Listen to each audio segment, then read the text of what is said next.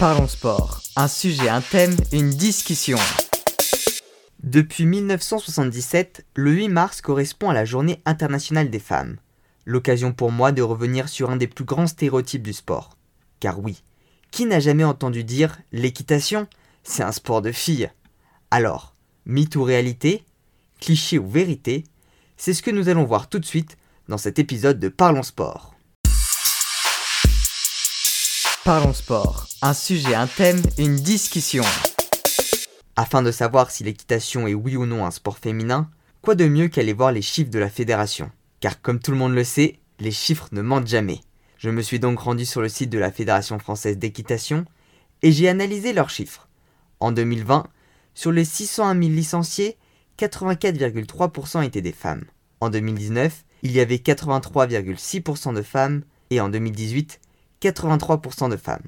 Et si on fait un bond encore plus loin dans le passé, avec les chiffres les plus éloignés que j'ai pu trouver, en 2001, parmi les 432 000 licenciés, 73,9% étaient des femmes. On peut donc s'apercevoir que l'équitation est un sport où le taux de licenciés est davantage féminin. Mais pour autant, cela en fait-il le sport le plus féminin? Par exemple, prenons les Jeux olympiques, ceux de 2016 à Rio au Brésil. Sur les 16 cavaliers français, seulement 3 étaient des cavalières. Idem à Londres 4 ans plus tôt, deux femmes pour huit hommes. Ah oui, je le rappelle pour ceux qui ne le savent pas, l'équitation est l'un des rares sports où les compétitions sont mixtes. Que cela veut-il donc dire? Pourquoi les femmes sont-elles plus nombreuses en termes de licenciés, mais à haut niveau, moins nombreuses? En 2007, la sociologue Fanny Lemanque a publié une analyse intitulée Des carrières semées d'obstacles, l'exemple des cavaliers de haut niveau. En se concentrant sur la discipline du saut d'obstacle, elle a observé la répartition masculine et féminine dans les différentes catégories de compétition. Elle a alors montré en prenant les chiffres de 2005 que la part des femmes parmi les compétiteurs diminue avec l'élévation du niveau de compétition. D'ailleurs, je suis allé vérifier avec les chiffres plus récents et c'est encore vrai. Elle représente en moyenne 87% des licences club, 75% des licences amateurs et seulement 44% des licences pro. Selon Fanny Lemanque, cela s'explique par deux motifs. Le premier, la division sexuelle du travail, qui renferme les femmes à se diriger vers les métiers de l'ombre comme l'enseignement, la préparation et le soin des chevaux. Et le deuxième concerne l'histoire de la relation du cheval à l'être humain, et plus particulièrement aux hommes. Le cheval a longtemps eu un rôle militaire, que ce soit au deuxième millénaire avant notre ère avec les peuples hittites, grecs, perses et romains, mais également au Moyen Âge avec les chevaliers, et même pendant la Première Guerre mondiale, où le cheval était utilisé afin de faire une reconnaissance du lieu.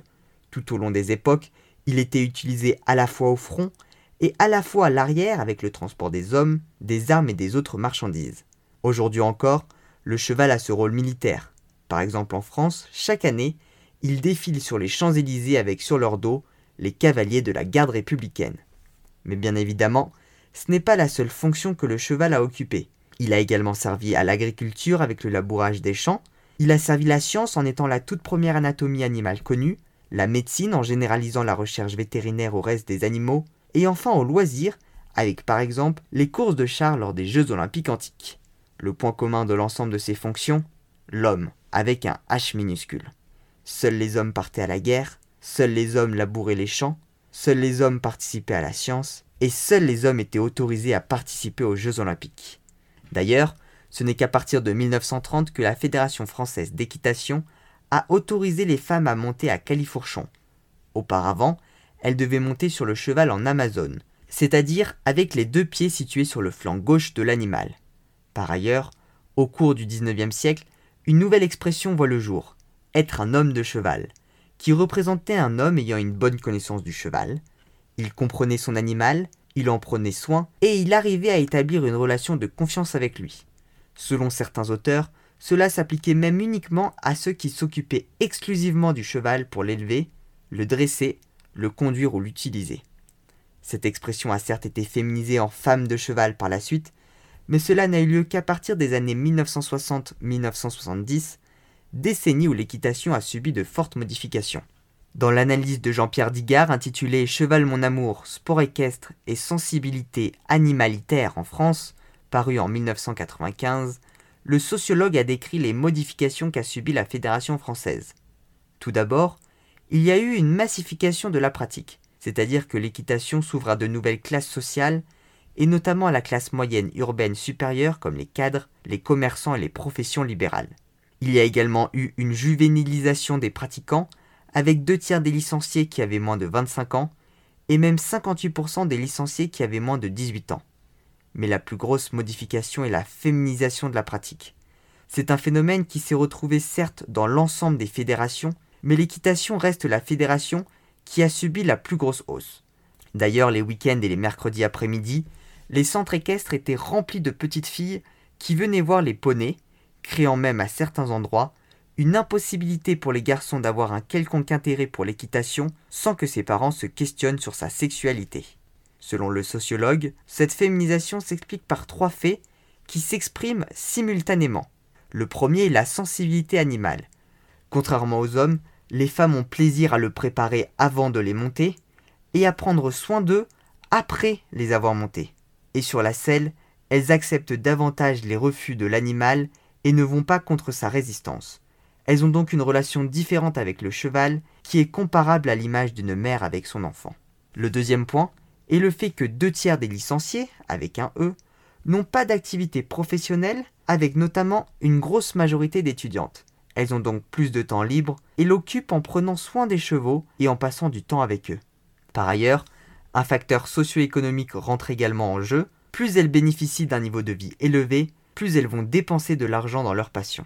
Enfin, la dernière explication passe par une volonté de revanche et de challenge, avec l'envie de féminiser cette pratique qui a non seulement longtemps été exclusivement masculine, mais aussi misogyne et machiste.